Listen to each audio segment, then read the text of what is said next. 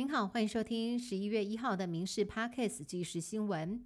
竞选新北第十二选区立委的国民党议员廖先祥被媒体报道，在细致山坡地保育区盖豪华庄园，被指控在细致山区有一栋豪宅，不仅盖在林业用地上，甚至有民众多次向新北市政府检举，都未获回应。陈情人表示，山坡地被设为敏感地区，质疑怎么会开垦成这个样子，并且质疑是否有特权。对此，廖先祥澄清说，这一块已经是农牧用地，会去按照规定申请。而新北市澄清不可能包庇。赖品妤今天更是召开记者会。指控廖先祥窃占国有地等七大罪状，炮轰议员知法犯法，要求新北市政府必须要彻查。民进党立委洪生汉也质疑，当地没有污水下水道，廖家爽住爽玩，却逼迫细致人得喝污水。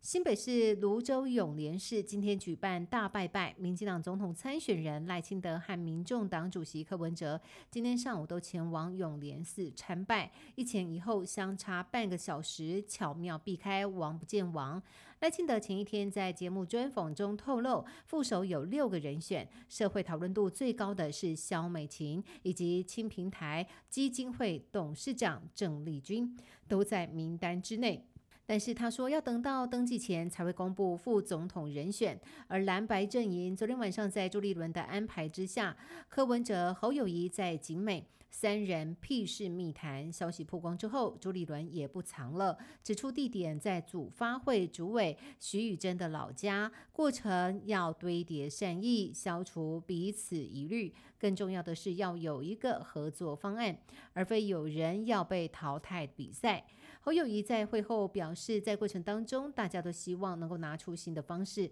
来面对政党协商，不要再去坚持旧有的方式。所以，面对政党协商，两党的主席都要去思考如何用新的方式让蓝白合作能够顺利。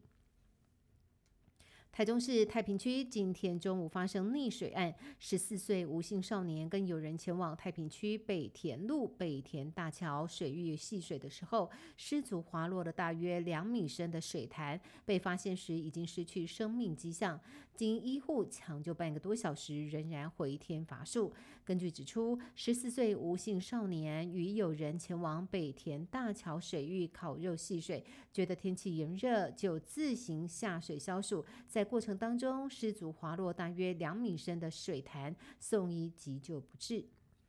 国民党台中市议员吴承贤接获投诉，指称大雅区公所一名聘雇女职员日前遭到男同事言语骚扰，经过向科长申诉，非但没有获得帮助，还反而受到职场霸凌，最后身心俱疲而离职。吴承贤今天指出，这名女职员遭到男同事言语性骚向科长申诉未果。还受到了职场霸凌，造成他二度伤害，求助身心科医师，已经决定对伤害他的同事以及主管提高性骚扰及公然侮辱。台中市民政局表示，针对该起职场霸凌案，已经要求公所秉持勿往勿纵原则，主动调查理清真相。目前公所已经进行调查签处中，将会依照调查结果处置。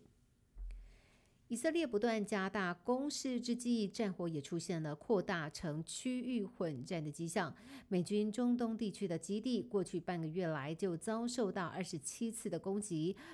此外，亲伊朗的也门胡塞武装组织直接承认三度向以色列发射导弹及无人机攻击。美国国防部长更是直接警告伊朗，要是对美军动手，就会做出回应。以色列军昨天则是空袭加萨走廊北部人口稠密的贾巴利亚难民营，摧毁了多栋的住宅建筑。根据邻近的印尼医院，至少已经有五十人丧命，一百五十人受伤。以军宣称击毙一名和十月七号突袭以色列有关的哈马斯主要指挥官，还炸毁了哈马斯地下设施。但是平民也死伤惨重，死伤的人数还在不断的增加当中。